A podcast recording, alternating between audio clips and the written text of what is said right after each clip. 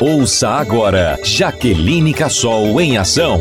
Mais investimentos nos aeroportos de Rondônia. Foi o que cobrou a deputada federal Jaqueline Cassol em audiência na Secretaria Nacional de Aviação Civil. Para o nosso aeroporto de Vilhena, ampliação da pista, cerca, raio-x para Cacoal. Pleiteei também o mais um raio-x, uma pista de acesso para os portadores de necessidades especiais. Praia de Paraná da mesma forma. Para Ariquemes, que seja construído aí o terminal, bem como ampliação da pista pista. Jaqueline Cassol é vice-presidente da Frente Parlamentar de Promoção da Aviação na Amazônia e tem atuado para fortalecer o setor aéreo no estado. E também fiz dois pedidos especiais para revitalização dos aeroportos de Guajará-Mirim e de Costa Marques. Trata-se de faixa de fronteira, são regiões longínquas e a gente precisa cada vez mais fortalecer essas regiões também. Informativo das ações parlamentares da deputada federal Jaqueline Cassol.